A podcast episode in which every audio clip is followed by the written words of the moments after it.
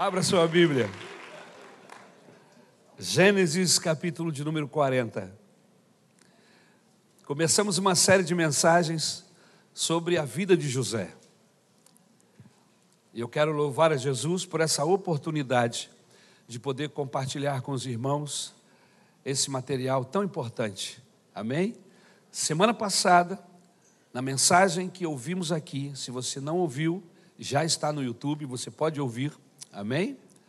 Uh, você entra, digita lá no, no, Google, Igreja Missionária Evangélica Maranata. Dentro do Google, não, dentro do YouTube. E aí, ele já vai te jogar para o site da igreja. E lá você vai poder achar, dentre muitas outras igrejas, postagens, você vai achar lá a postagem da nossa igreja, nosso culto. Vai estar com data, vai estar direitinho para você localizar. Na semana passada, nós falamos sobre a vida de José dentro da sua casa. Lembra do tema da mensagem? Pode.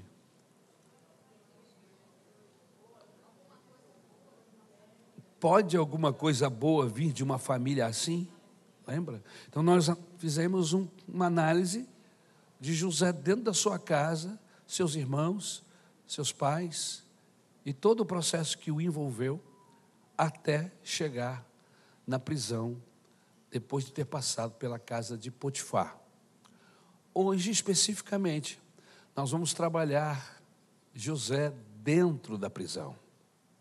Semana passada, nós o analisamos na casa dele, e depois, quando foi vendido, e depois, quando foi para a casa do Potifar, como escravo, e como ele se saiu lá, nesse desenvolvimento. Acabou a mensagem, José foi preso. E hoje nós vamos trabalhar José, suas relações, seus movimentos dentro da prisão. Amém? Gênesis, capítulo de número 40. O tema da mensagem é a ação de Deus nas cadeias, nos sonhos e no porvir.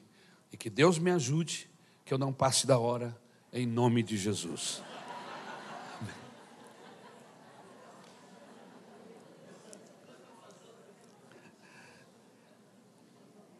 Deixe-me passar uma sinopse para você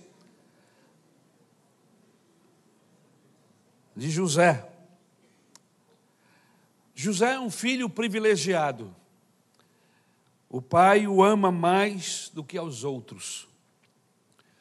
José teve um sonho e contou esse sonho aos seus irmãos. Os seus irmãos o tiveram como arrogante e pedante. Por causa disso, decidiram matá-lo, queriam matá-lo.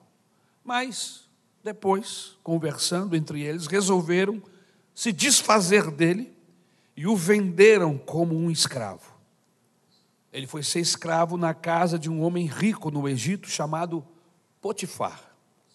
Na casa de Potifar, Deus abençoou o José. Deus o prosperou. O texto bíblico diz que tudo o que José fazia, Deus abençoava. Isso é maravilhoso. O fato é que a mulher desse homem, de Potifar, quis ter um romance com ele, com José, mas ele não quis e fugiu. E na fuga, a mulher fica com um pedaço de sua roupa e engana o seu marido Potifar que José tentou violentá-la. Potifar, o senhor de José, o jogou em uma cadeia, em um calabouço, em uma prisão subterrânea. Atos, ou melhor, Gênesis capítulo de número 40, versículo de 1 a 23, ainda nos diz que algum tempo depois, o copeiro e o padeiro do rei do Egito fizeram uma ofensa ao seu senhor. O rei do Egito, o faraó, irou-se com os dois oficiais, o chefe dos copeiros e o chefe dos padeiros, e mandou prendê-los na casa do capitão da guarda, na prisão em que José estava. O capitão da guarda os deixou aos cuidados de José, que os servia. Depois de certo tempo, o copeiro e o padeiro do rei do Egito, que estavam na prisão, sonharam. Cada um teve um sonho, ambos na mesma noite. E cada sonho tinha a sua própria interpretação. Quando José foi vê-los na manhã seguinte, notou que estavam abatidos. Por isso perguntou aos oficiais do Faraó, que também estavam presos na casa do seu senhor: Por que hoje vocês estão com um semblante triste? Eles responderam: Tivemos sonhos, mas não há quem os interprete. Disse-lhes José: Não são de Deus as interpretações? Conte-me os sonhos. Então o chefe dos copeiros contou o seu sonho a José. Em meu sonho, vi diante de mim uma videira com três ramos. Ela brotou, floresceu e deu uvas que amadureciam em cachos. A taça do Faraó estava na minha mão. Peguei as uvas e as exprimi na taça do Faraó e a entreguei em sua mão. Disse-lhe José: Esta é a interpretação. Os três ramos são três dias. Dentro de três dias, o Faraó vai exaltá-lo e restaurá-lo à sua posição. E você servirá a taça na mão dele, como costumava fazer quando era seu copeiro. Quando tudo estiver indo bem com você, lembre-se de mim e seja bondoso comigo. Fale de mim ao Faraó e tire-me desta prisão, pois fui trazido à força da terra dos hebreus e também aqui nada fiz para ser jogado neste calabouço. Ouvindo o chefe dos padeiros essa interpretação favorável, disse a José: Eu também tive um sonho. Sobre a minha cabeça havia três cestas de pão branco. Na cesta de cima havia todo tipo de pães e doces que o faraó aprecia, mas as aves vinham comer da cesta que eu trazia na cabeça. E disse José: Esta é a interpretação. As três cestas são três dias. Dentro de três dias o, faraó vai decapitá-lo e pendurá-lo numa árvore, e as, árvores, as aves comerão a sua carne. Três dias depois, era o aniversário do Faraó. E ele ofereceu um banquete a todos os seus conselheiros. Na presença deles, reapresentou o chefe dos copeiros e o chefe dos padeiros. Restaurou a sua posição o chefe dos copeiros, de modo que ele voltou a ser, a ser aquele que servia a taça do Faraó. Mas ao chefe dos padeiros mandou enforcar, como José lhes dissera em sua interpretação. O chefe dos copeiros, porém, não se lembrou de José, ao contrário, esqueceu-se dele. Obrigado, meu Deus, porque podemos ler a tua palavra livremente. Ajuda-nos a entendê-la Aplica, Senhor, ao nosso coração esta manhã. É o que eu te rogo em nome de Jesus. Ultimamente, eu tenho estado muito preocupado com aqueles que são mais jovens. Porque eles pensam que nós, os mais velhos, não sabemos de nada. Que tudo isso que vivemos hoje é novidade. E que eles sabem as coisas, sabem das coisas. Eu quero que você saiba, meu querido jovem, adolescente, essa manhã, que fora o avanço tecnológico dos nossos dias, nada é novidade para nós. Nada. Concordam comigo, irmãos? Eu vou repetir fora a tecnologia dos últimos anos, tudo mais não é novidade para nós. Amém? Tudo que você está vivendo de experiências pessoais ou interpessoais, emoções, relacionamentos, drogas, sexo, etc. Tudo isso é muito antigo. E todos nós, inclusive seus pais, já viveram isso. E se não viveram, é porque foram inteligentes o suficiente para optarem por algo melhor. Estou certo, irmãos? Por isso você precisa saber esta manhã que os seus pais, um dia, um dia, nós vamos desfalecer, vamos morrer. E se isso não acontecer nos próximos anos, será constrangedor para você já um jovem passado, com muitos anos de vida, tendo que pedir, depender de seus pais. É lógico que existem circunstâncias específicas que muitas vezes nós temos que dar um socorro para um filho, para uma filha. Concordam comigo, irmãos? Um desemprego, uma situação difícil. Sem problema, nós ajudamos. Mas eu estou me referindo àquela galera que não quer nada com a hora do Brasil. Que vai envelhecendo, amadurecendo dentro da casa dos pais e dependendo dos pais. E o pobre do pai morre, vai para o céu, graças a Deus. A viúva fica aqui no desespero com aquele pagamento do INSS que só Jesus na causa. E tem um, um filisteu que nunca arrumou emprego, que nunca quis nada com trabalho, e que agora, em vez de ajudar a mãe, apoiá-la, inclusive financeiramente, não, está ali, com a boca aberta, cheia de dente, esperando. E alguns, você sabe disso, são nervosos, são agressivos. Conheço casos de filhos dessas tipos, filisteu, que chegam a agredir, enganam o pai ou tentam enganar a mãe para lhe tirar o dinheiro. Alguns até o fazem, tomam. Que vergonha. Que vergonha. Isso não é coisa de gente de Deus. Então você precisa saber esta manhã que os seus pais um dia vão desfalecer. E que você precisa, quando isso acontecer, estar numa posição diferente. Escute isso.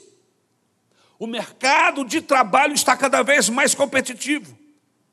E parece que você não está calculando que daqui a 10 ou 15 anos, você provavelmente vai fazer parte daquele ou daquela fila de 22 mil pessoas que estarão procurando emprego de um salário mínimo. Pastor, por que você está falando isso? O que isso tem a ver com José Calma?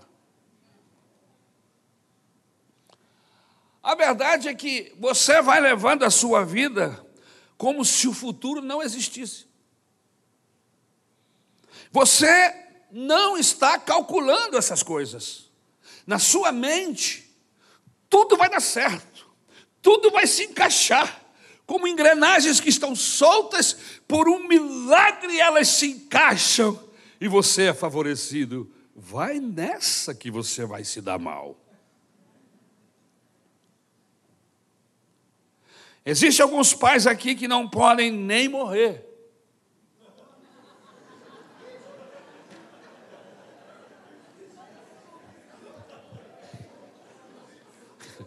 Não é sério? Se morrer, a coisa fica feia. Não pode morrer. Porque há uma, uma dependência tão séria sobre essa questão que se ele morrer, a família desaba. Porque ele é o único que corre atrás do precioso. Por isto, esses filhos sem eira e nem beira, que vive à mercê da vida, precisam tomar uma decisão. Eu sei que você já está me olhando atravessado. Pastor, a ceia foi tão boa. Que culto abençoado. Agora tu vem com essa palavra. Sai de mim. Você vai me agradecer pelo que eu estou falando para você. Porque foi Deus que colocou essa mensagem no meu coração para te dar uma sacude dela, para balançar, para ver se você desperta para a vida.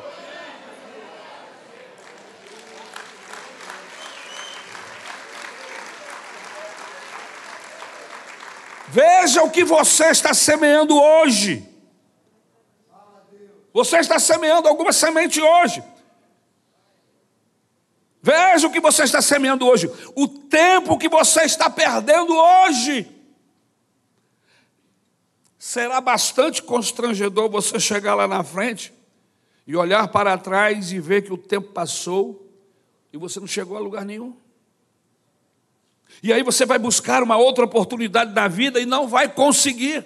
Por quê? Porque passou o tempo. Esta é a vida que Deus deu para você. Não há desperdício. Não jogue fora as oportunidades que Deus está te dando hoje.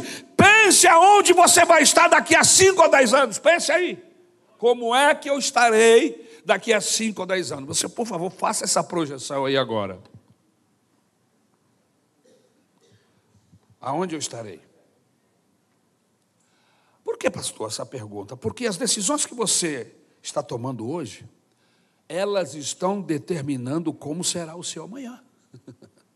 É o que você está fazendo hoje, a maneira como você está encarando a vida hoje, a forma como você encara os seus estudos hoje, a maneira como você trabalha com seus relacionamentos conjugais, extraconjugais, perdão, extraconjugais não, é,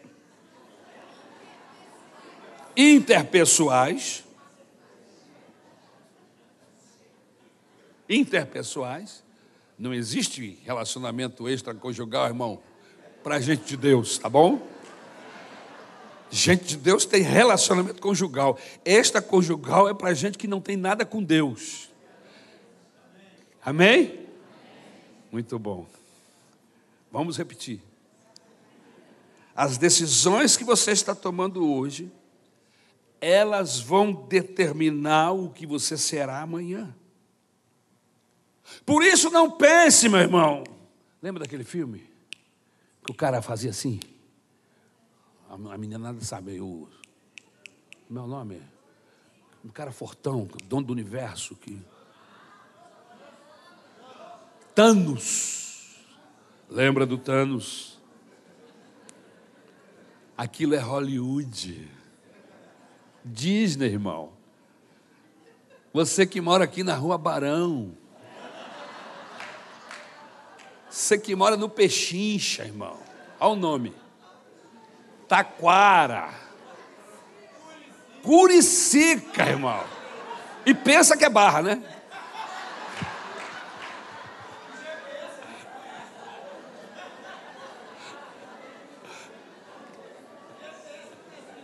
Irmão, aquilo é Disney, irmão. Não vai acontecer nada. Você vai instalar o dedo, não vai acontecer nada. É Disney. É entretenimento. A vida real não funciona assim. E eu e você precisamos entender isto.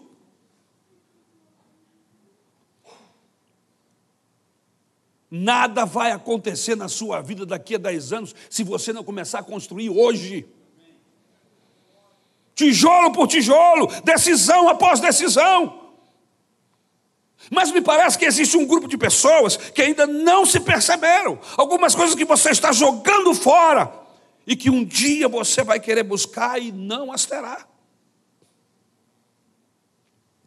Veja, se lá na frente você quiser estar falando inglês, hebraico, grego, espanhol, seja lá qual for o idioma que você, que você vai decidir, que você gosta, você precisa começar agora. Começar agora porque depois será muito mais difícil. Há um ditado popular que é verdadeiro e que diz assim: papagaio velho não aprende a falar. Não aprende. As janelas do aprendizado de línguas se fecham e você não aprende mais, irmão para aprender é um esforço descomunal. Por quê? Porque fechou. Vocês estão vivendo um momento ímpar.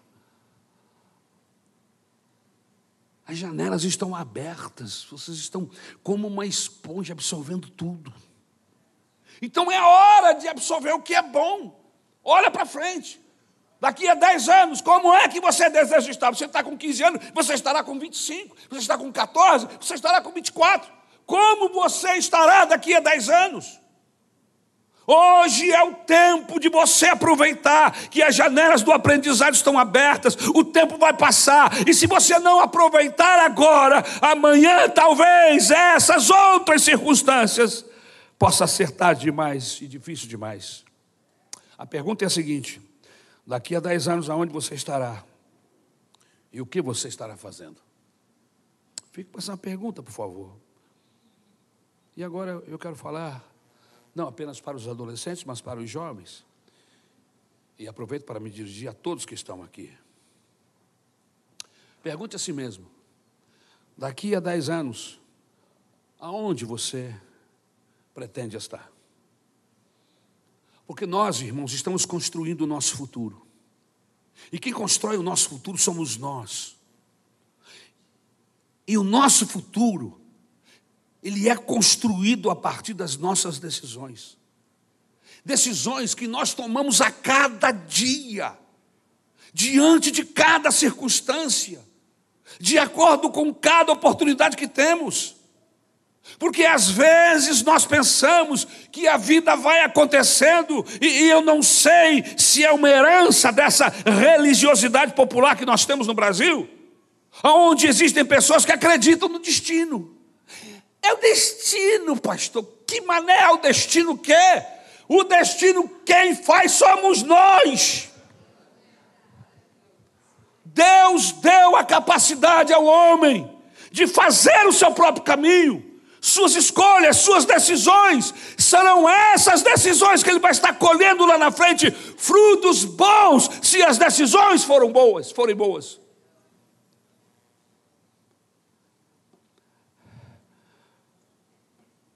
O que será que será? Não é assim. É você que constrói o seu destino. É você que é chamado por Deus para fazer acontecer a sua vida.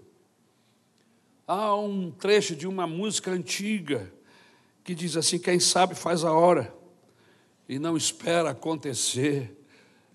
É agora é a hora de fazer. Agora é a hora de correr atrás do prejuízo. Agora é a hora de ser carinhoso. Você quer ter um casamento abençoado daqui a 10 anos? Então começa hoje a tratar essa mulher com dignidade. Começa hoje a tratar e a respeitar esse seu marido. Você quer ter uma família maravilhosa, inteira, equilibrada?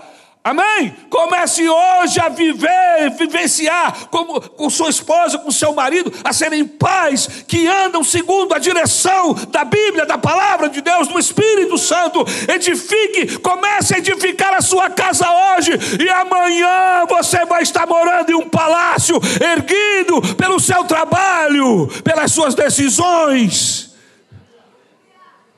A paz de amanhã começa a ser plantada hoje.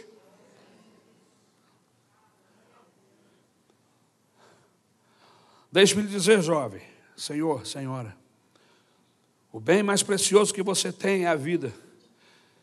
E se você jogar a sua vida fora, você nunca mais poderá recuperá-la. O tempo não volta. Eu me lembro da minha adolescência, quando eu queria trabalhar, e o meu pai e minha mãe me diziam: Não, aqui em casa nós trabalhamos e você estuda. E eu não estudava.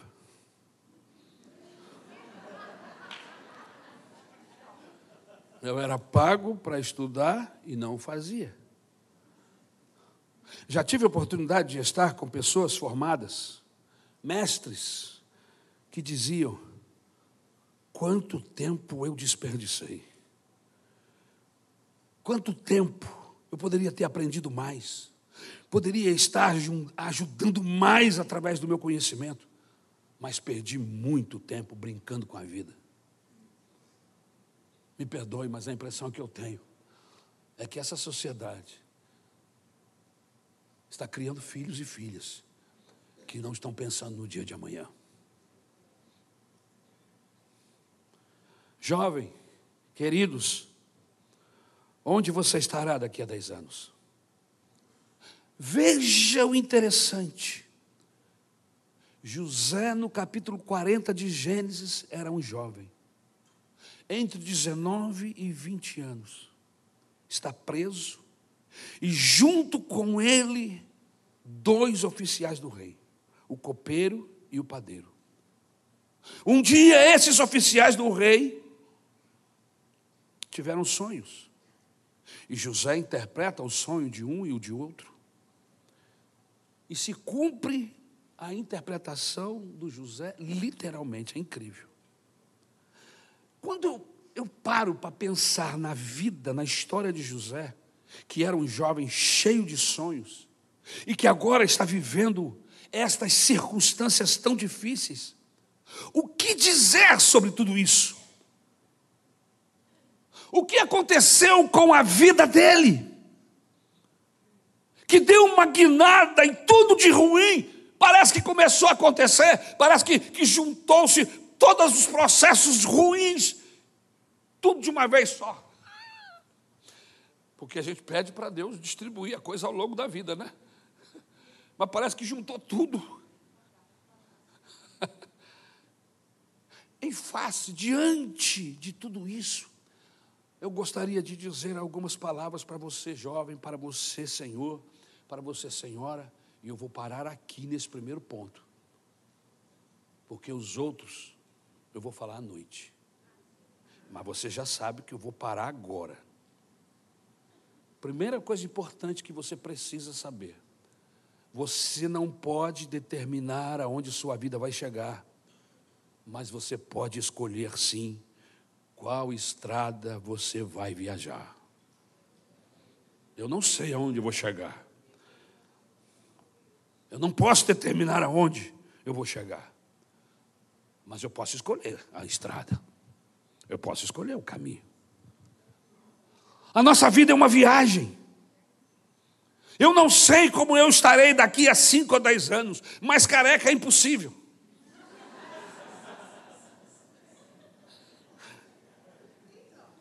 mas eu posso determinar sim qual a estrada, o caminho que eu vou viajar. Falando da carequice, tem uma saída. Tem agora os corinhos de rato que você compra. E cola o corinho de rato aqui. É, a Isabel fala que é prótese, eu falo que é corinho de rato. É só brincadeira. Fica muito bonito. Uma hora dessa eu vou chegar aqui. Hein, Fernando? fazer uma congregação de carecas e vão procurar um cara bom desse aí, pegar um desconto. Faz meu filho aí, ó. Amém? João está só na alegria.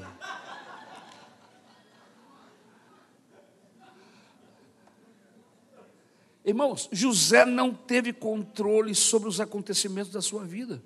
Não teve. Mas ele escolheu como se portar durante essa viagem. Primeiro, ele foi traído pelos irmãos, porque ele teve um sonho e contou esse sonho para os seus irmãos, que ficaram enciumados e resolveram vendê-lo como escravo aos mercadores. E José não teve controle sobre essas coisas. José foi vendido para um egípcio que o colocou para trabalhar dentro da sua casa, e, e a mulher desse egípcio tenta seduzir o José, por quê? Só Deus sabe. Mas José foge. Mas na fuga a mulher lhe agarra e fica com um pedaço da sua roupa e depois o acusa diante do seu esposo, que por sua vez manda prendê-lo. Veja, meus queridos, que, que é uma série de acontecimentos na vida de José que ele não tem controle sobre essas circunstâncias, porque ele não construiu, ele não fez nada para que isso acontecesse assim também acontece conosco. Há acontecimentos em nossas vidas que não temos o menor controle sobre eles. Ninguém aqui tem controle sobre sua vida. Eu não sei o que pode acontecer comigo essa semana. Eu tenho um projeto, tenho sonhos, mas se vai acontecer é outra coisa. Por quê?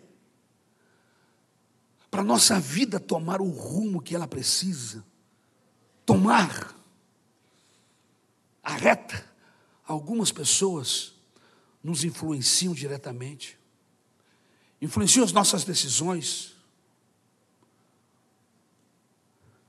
Às vezes, são as decisões indiretas dos outros que influenciam a nossa vida.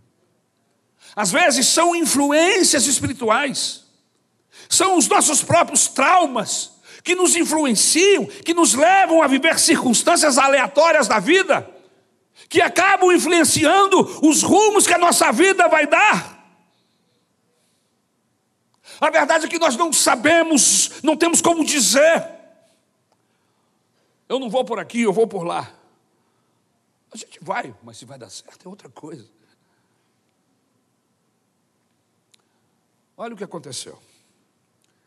Terroristas loucos pegam quatro aviões nos Estados Unidos, jogam esses aviões contra edifícios em Nova York, o outro voa em direção ao Pentágono, e o quarto avião se choca em um terreno ermo, e isso desencadeia uma crise na fábrica da Boeing, lá em Washington. E você que trabalha em uma fábrica de parafusos, parafusos plásticos, e que é fornecedor da Boeing, que supre a Boeing em Washington, você perde o emprego. E aí você pergunta, mas o que eu tenho com isso? Eu não sou muçulmano, não apoio o terrorismo, mas acabei perdendo o meu emprego. Veja, queridos, que é uma engrenagem. Uma engrenagem de circunstâncias que determina a vida de uma pessoa. Você trabalha em uma fábrica de lâmpadas que supre as lâmpadas de uma incubadora de granja. E aí surge um surto de gripe de frango lá na Tailândia. E os frangos da, da Tailândia são sacrificados. Com isso, surge uma demanda de frango no mercado, e a Chapecó, que cria frangos, precisa aumentar sua oferta no mercado. E você que trabalha na fábrica de lâmpadas, tem que trabalhar mais. E seu irmão, que estava desempregado é chamado para trabalhar na fábrica, e com isso consegue casar-se com a Georgina. Depois de cinco anos de noivados. Veja que uma situação lá do outro lado do mundo mexeu com você aqui no Brasil, mexeu com com seu casamento, que você nem pensava que ia conseguir casar mais, mas aí apareceu o um emprego. Irmãos, é uma engrenagem de circunstâncias aleatórias, que você de repente pensa assim: não, isso não vai chegar em mim, vai chegar de alguma maneira. Você está entendendo aonde eu quero chegar esta manhã? Uma série de acontecimentos envolve a sua vida e você não tem como determinar. Às vezes a gente planeja uma coisa e acontece outra. A filha se divorcia e você que é avô e pensava, Agora eu vou largar a vida na maciota. Eu vou viver na bênção. E aí a filha divorciou, precisa trabalhar, tem que deixar o neto na casa de alguém. Quem é que vai tomar conta desse neto?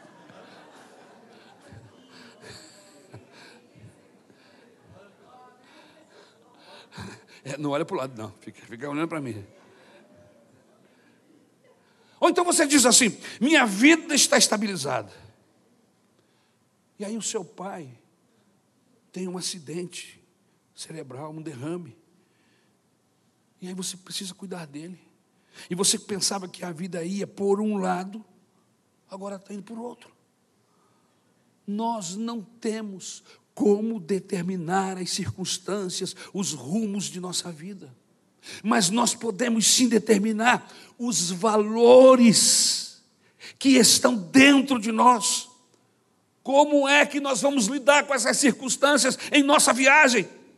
Por isso, escute, jovem, por isso, escute, senhor, senhora. Você não tem como determinar os rumos da sua vida, mas você pode sim determinar quais serão os valores da sua vida. E essa é a minha crise nos dias de hoje. Jovens, pessoas que não têm valores. Como você vai fazer essa viagem da vida? Se o que determina a vida são os nossos valores. Se o que determina a vida são os nossos princípios. Infelizmente, a nossa sociedade de hoje Eles estão criando filhos sem princípios. Adolescentes e jovens despidos de princípios éticos e morais. Não faz muito tempo, um professor da UNB, Universidade de Brasília, afirmou em uma entrevista: ele disse, hoje eu sou um professor universitário e digo que não existe nenhum aluno nas universidades que seriam presos por alguma causa. Por que ele disse isso? Porque ele no passado foi preso por causa de ideais, bandeiras que ele levantou quando foi reitor da Universidade de Brasília. E hoje ele olha para a sua plateia, os alunos, e esses estão com seus braços cruzados. Não tem valores, não tem princípios. Princípios de nada. Não tem uma causa. Não tem uma razão para viver. Vivem para comprar celular, para fazer selfie, para alimentar mídias sociais. Eu passei de carro agora, quando vinha, vi uma adolescente andando, toda glamourosa, pela Rua Barão, em direção à praça. Eu ia chamar a atenção da Isabel, mas não deu tempo que eu passei. Ela ia assim.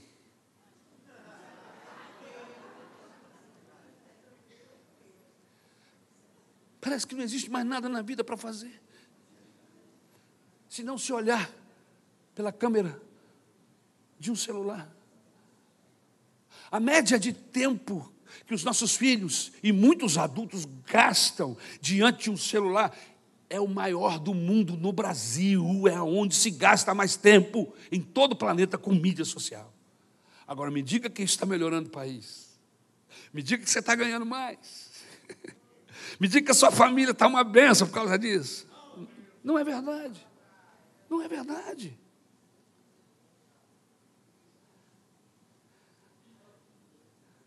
Não tem razão para viver. Não tem nada por lutar. Eu quero esta noite falar de uma causa, de uma causa chamada Evangelho. Esta causa sim merece todo o nosso empenho, todo o nosso envolvimento. A causa do Evangelho é a maior causa que alguém possa se envolver e viver e dar a vida por ela. Agora, princípios e valores não tem nada a ver com religião mas são riquezas que nós carregamos no peito, que orientam a nossa vida, que determinam como é que nós vamos viajar. E é isso que me encanta em José. Ele não decidiu nada de repente. Ele não decidiu nada, de repente, ele está dentro de uma cadeia. Preste atenção. Por onde José andou, andou com valor. Por onde José andou, andou com princípios. Ele estava na casa de Potifar e foi um homem íntegro. Na presença ou não do seu Senhor, ele foi um homem íntegro. Ele está em uma cadeia. E lá na cadeia, o texto bíblico diz que ele é referencial de confiança entre todos os presos. Que homem é esse? Um homem que tem princípios éticos, que não importa importa aonde ele está, esses princípios norteiam a sua vida, evidenciam em sua jornada. Deus me ajude a ter valores assim em minha vida. Eu, eu quero ter valores nesta viagem que é a minha vida, aleluia. Os nossos valores precisam estar firmados no sermão da montanha, aleluia principalmente nas bem-aventuranças. Exemplo, eu estou, eu decido que eu não quero me achar melhor do que na verdade sou. Por quê? Porque Jesus disse: Bem-aventurados os pobres de espírito, porque deles é o reino de Deus. Eu estou decidido a ser uma pessoa compassiva, aprender a sentir a dor do outro. Isso é um valor que eu preciso ter. Por quê, pastor? Porque está escrito: bem-aventurado os que choram, porque eles serão consolados. Eu, eu quero ser uma pessoa que valoriza a imagem de Deus no outro, no meu próximo, no meu semelhante. Mas, mas, eu preciso fazer isso por quê, pastor? Porque a Bíblia Sagrada diz que são bem-aventurados os humildes, porque eles receberão por herança a terra. E humildade é você reconhecer o valor do outro, não se autodepreciar, mas reconhecer o valor do outro. Nesta minha jornada, eu preciso estar do lado do que é direito, do que é justo. É um valor que eu preciso na minha vida, porque está escrito: bem-aventurados são aqueles que têm fome, bem-aventurados são aqueles que têm sede de justiça, porque eles serão fartos. Eu quero ser um homem que sabe perdoar, que não guarda ressentimentos, que, que não guarda ódios. Por quê? Porque a Bíblia diz que são bem-aventurados os misericordiosos, porque eles alcançarão misericórdia. Eu quero ser um, uma pessoa íntegra, sem mentiras, sem meias, meias verdades. Eu quero ser esse tipo de homem. Por quê? Porque está escrito: bem-aventurados os puros de coração, porque eles verão a Deus. Eu quero ser uma pessoa que semeia concórdia, que semeia paz. Eu não quero ser um motivo de discórdia, de dissensão, de brigas, de suspeitas. Por quê, pastor? Porque está escrito: bem-aventurados os pacificadores, porque eles serão chamados filhos de Deus. Eu quero levar esses princípios comigo. Eu quero levar essa orientação de Deus na minha vida, sério. Eu quero ser uma pessoa que tenha causas, que defenda os ideais de Jesus, porque está escrito: bem-aventurados os que são perseguidos pela causa, pela justiça do reino de Deus. Por quê? Pergunto a você: quais são os seus valores? Quais são os valores que você tem carregado dessa sua jornada? Nós não estamos aqui para adivinharmos o futuro. Há pessoas que usam a religião para esse fim, mas isso não é determinante. Determinante é sabermos como será a minha viagem. Vamos estar de pé. Amém.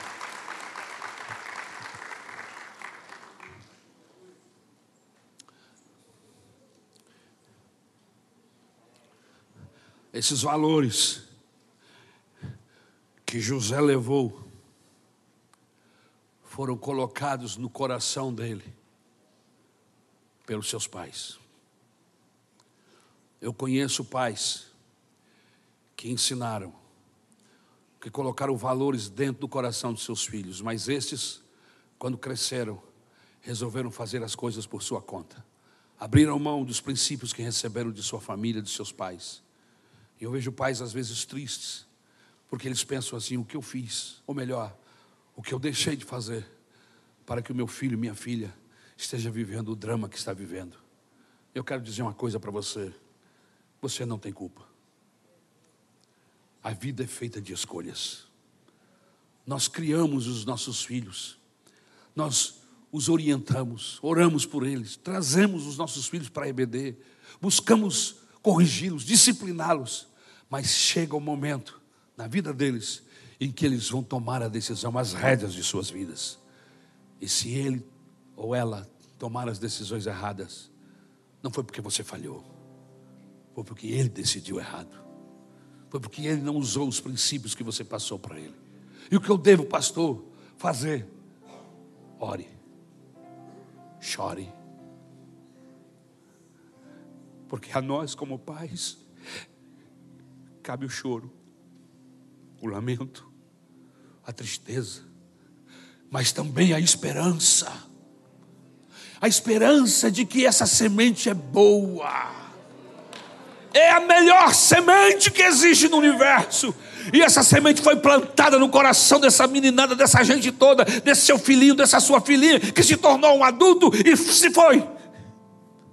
Essa semente no tempo certo movida pelo Espírito Santo, vai germinar.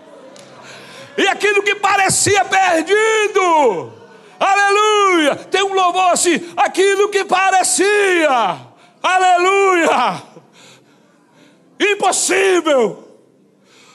É o momento de Deus agir. Por isso, continue chorando. Continue derramando suas lágrimas nos pés de Jesus. Continue clamando em favor do seu filho da sua filha. Porque o tempo está chegando, é o tempo de cegar, aleluia. O Espírito Santo está fazendo isso, creia, aleluia. E como diz o apóstolo Paulo, aquele carcereiro, depois do desespero, quando se encontrou totalmente desgraçadamente no inferno, ele disse: O que farei para salvar a minha vida? E ele disse: Crê, crê no Senhor Jesus Cristo, e será salvo tu e a tua casa. Você já creu? Você já pregou, você já fez a sua parte. Continua colocando nas mãos do Senhor. As suas orações não estão caindo por terra, elas estão sendo levadas para a presença de Deus. E Ele vai ouvir essa oração. Diga para essa pessoa que está do seu lado: o Senhor está ouvindo o seu clamor, o Senhor está escutando a sua oração, Ele sabe das suas lágrimas.